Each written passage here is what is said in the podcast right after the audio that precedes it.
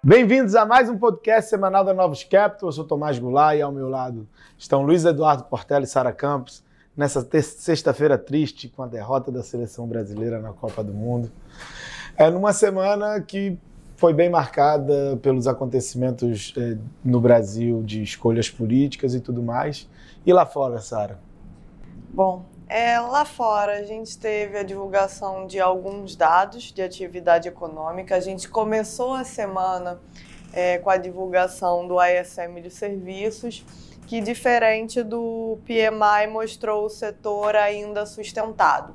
Então acho que esse foi o primeiro ponto, né? Os números começam, é, como comentado aqui já pela gente, a ficar muito conflituosos e o ISM de serviços mostra que a desaceleração é, talvez no setor não seja tão grande quanto é, no setor manufatureiro, né, como mostrou a SM é, Manufacturing. Além disso, a gente teve o PPI é, com uma divulgação acima do esperado, e aí a gente vê que tanto a parte de bens como também de serviços subjacentes é, foi mais forte do que o mês anterior. E acho que além dessa parte subjacente, Vale também comentar que a gente teve uma forte, uma, uma forte alta na parte de alimentação é, para o mês. Então, essa parte de alimentação vem pressionando os números de inflação. É, pode ter alguma coisa ali, provavelmente também a ver com, com Thanksgiving. E é um risco que no CPI da semana que vem essa parte de alimentação continue pressionando.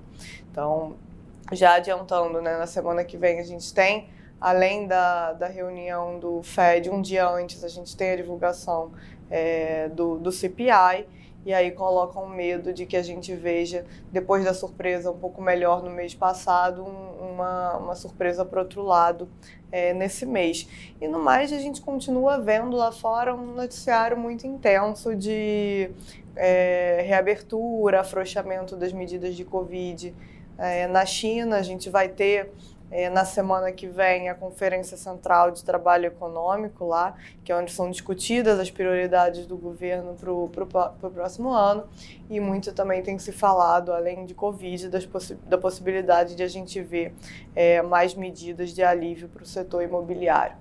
Então, é, essa semana acabou sendo um pouco mais é, tranquila no sentido de divulgação de, de, dados econômicos, porque a gente tem muita expectativa para a divulgação é, dos indicadores da semana que vem.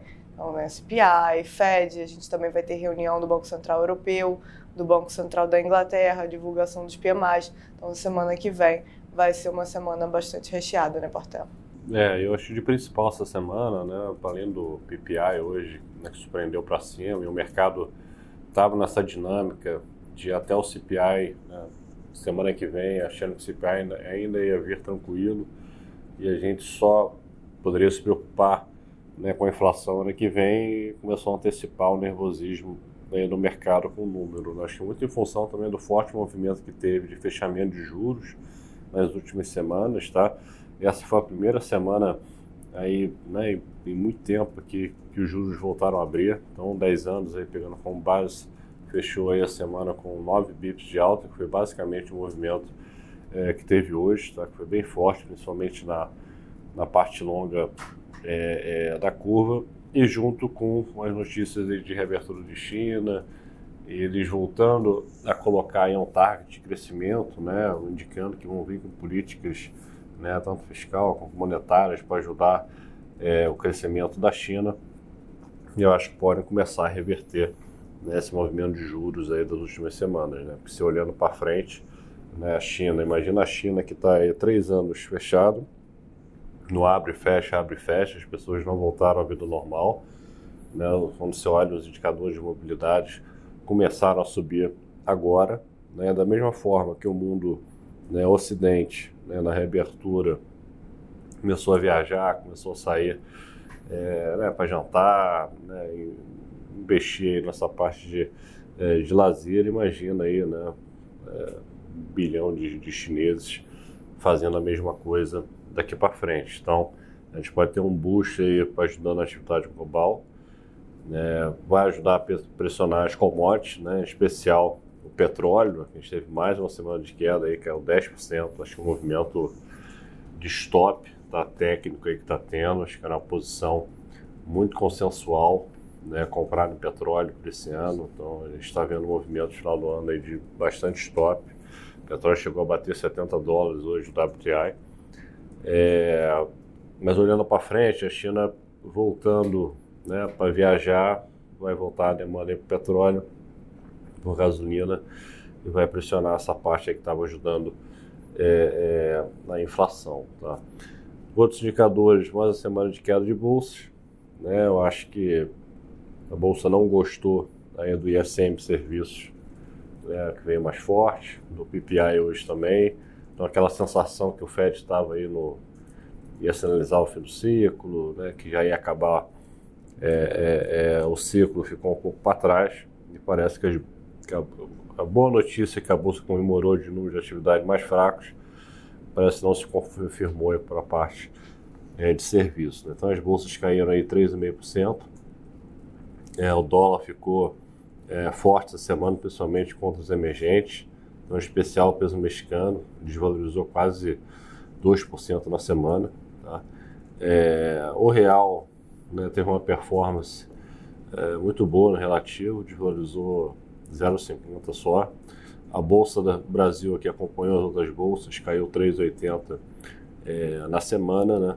E olhando assim, né, a parte, é, só a foto da, da semana, não parece que o Brasil né, underperformou, né, Tomar? Apesar das notícias é, né, piores, principalmente no campo fiscal né, e a confirmação de equipe dos, dos ministros do Lula. Né? Exatamente. A gente teve a aprovação da PEC da transição no Senado, né, nos dois turnos. É, no final das contas, você teve uma negociação ali entre senadores e o governo de transição, é, colocando, rebaixando em 30 bilhões ali o, o impacto total da PEC, mas depois eles colocaram outros penduricalhos e no final das contas a gente vai estar tá falando de um aumento de dispêndio aí na faixa de 200 bilhões de reais aí é, nesse ano e no, no, ano que vem. Então, de uma forma geral, o governo conseguiu tudo que ele quis, né? O governo é, quis aumentar substancialmente a despesa pública no ano que vem é, e vai conseguir fazer. Então, é, foi, foi tranquilo para o Lula, ele conseguiu manobrar muito bem o, é, a classe política. O mercado não, não, reagiu, então ficou meio que sem, sem defesa e eles conseguiram passar. Vou fazer é, um comentário sobre isso, que eu achei importante, né, que o, o, o Congresso agora, né, acho que é um terço vai ser renovado, né? Então acho que entendendo a estratégia do Lula aí, acho que ele está conseguindo negociar cargos, talvez com essa turma, até que vai ficar sem mandato, né, em troca de voto. É, lembrando que né, o próximo, próximo Senado né, vão ter muito mais senadores né, bolsonaristas, né, que vão, vão fazer um jogo mais duro na em votação de alguns temas. E por isso que é, explica, né, por isso que ele está tão empenhado e nessa negociação é, de agora, que todo mundo vai querer né, algum cargo aí é, para virada do ano. A gente teve o Copom na semana, é, obviamente que ele teve que citar a preocupação fiscal, deixando claro que, olha, vai depender de como é que isso bater nas expectativas e no preço de ativos, porque é dessa forma que você forma a inflação à frente, altera a inflação e pode fazer com que o Banco Central se mexa.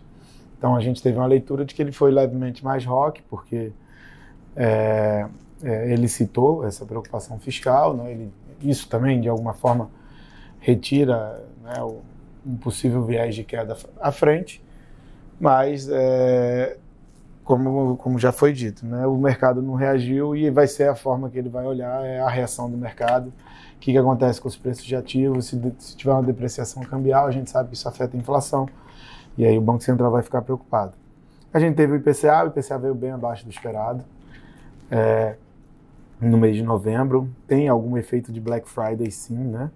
Porque foram principalmente nesses itens que entram em promoção por conta do Black Friday. Provavelmente vai voltar é, no mês que vem.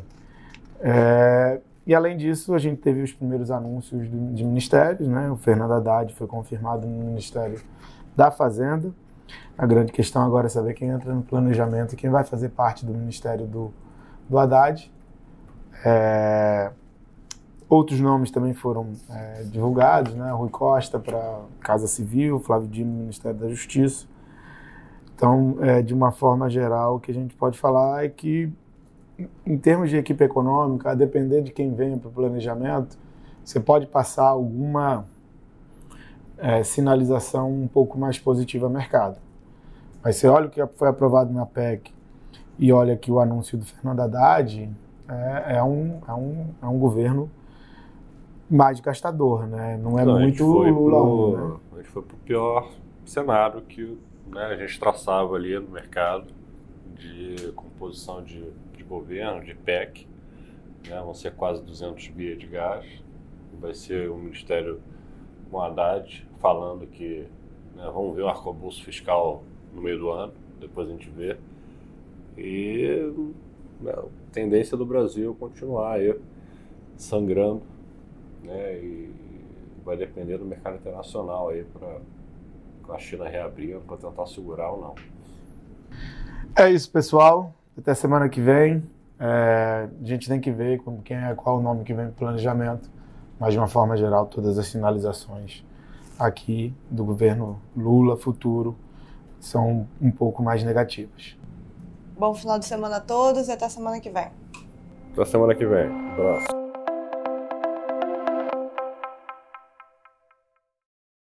Novos Capital, gestora de recursos limitada, não comercializa nem distribui cotas de fundos de investimento ou qualquer outro ativo financeiro. Este podcast não constitui uma oferta de serviço pela Novos e tem caráter meramente informativo. A Novos utiliza informações de fontes que acredita serem confiáveis, mas não se responsabiliza pela exatidão de quaisquer das informações assim obtidas e utilizadas neste podcast, as quais não foram independentemente verificadas. Estas informações podem estar desatualizadas ou sujeitas a opiniões divergentes. Este conteúdo não constitui uma opinião ou recomendação, legal ou de qualquer outra natureza, por parte da Novos, e não leva em consideração a situação particular de qualquer pessoa. A utilização das informações aqui contidas se dará exclusivamente por conta e risco de seu usuário. Antes de tomar qualquer decisão acerca de seus investimentos, a Novos recomenda ao interessado que consulte seu próprio consultor legal.